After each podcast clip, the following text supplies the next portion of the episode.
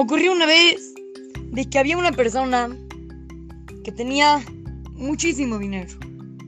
Y una vez tuvo la oportunidad, le ofrecieron un negocio para ganar muchísimo más dinero de lo que ya tenía. Estaba muy emocionado con este negocio que iba a hacer. Y le dijeron que al siguiente día, a las 6 de la tarde, tenía que ir a un restaurante que estaba en las afueras de la ciudad, firmar algo y ya, hacía el negocio. Entonces esta persona, este hombre, estaba muy emocionado de al otro día a las 6 llegar al restaurante. Al otro día a las 5 dijo quiero llegar temprano, no quiero llegar tarde. Y fue en su coche directo al restaurante. Pero llegó y como llegó como, no sé, media hora temprano, dijo, me voy a ir a dar la vuelta por aquí y en media hora regreso. Yo estaba dando la vuelta por la ciudad, todo. Y de repente una persona le dice, ven, ven, falta uno para completar el minyan, vamos a decir la tefila de minja. Esta persona dijo, claro, hay que cumplir mis votos, voy a completarles el minyan.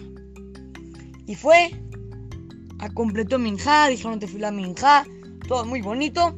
Y cuando acabó minja, salió, ya eran las 6.20 y ya no quisieron volver a firmar con él porque dijeron que era una persona que no era responsable. Entonces, esta persona estaba muy triste. ¿Cómo? Yo por hacer mis bots perdí mucho dinero. No puede ser. Entonces, fue con un jajam, con el Benishai, a preguntarle, ¿cómo puede ser? Y este jajam le contestó, le dijo, mira, cuando una persona hace una misma, nunca va a perder. Y ese señor le dijo, pero jajam, no manera. Mire cómo, por, por decir la, la tefila, yo perdí mucho dinero. Y dice, jajam, no te preocupes. Esto de que lo perdiste, en realidad no lo perdiste. Fue en realidad lo mejor para ti. Esta persona está muy confundida, ¿cómo puede ser? Pero pues ya salió de ahí. Cuando llegó a su casa, encuentra en la entrada de su casa, en la puerta, un diamante. Dijo, no puede ser, este diamante está buenísimo.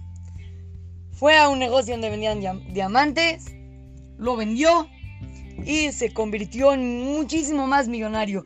Y con ese diamante ganó muchísimo más dinero de lo que ganaría haciendo este negocio. Nosotros hay que aprender, niños. Muchas veces, muchas veces en nuestra vida hacemos mitzvot y parece que perdimos algo por hacer la mitzvah. Por ejemplo, no sé, eh, le dejamos, le prestamos el balón a otro niño para que juegue foot y, y tú dices, no, pero me, me, lo ponchó y me lo pagó y yo quería balón en lugar de tener dinero y parece que te amolaste. Pero no, hay que aprender, cuando una persona hace una mitzvah, siempre gana. Siempre la persona le conviene hacer mitzvot. Así es que, la saluda su querido amigo, Shimon Romano, para Try Go Kids, Talmud Torah, Montes.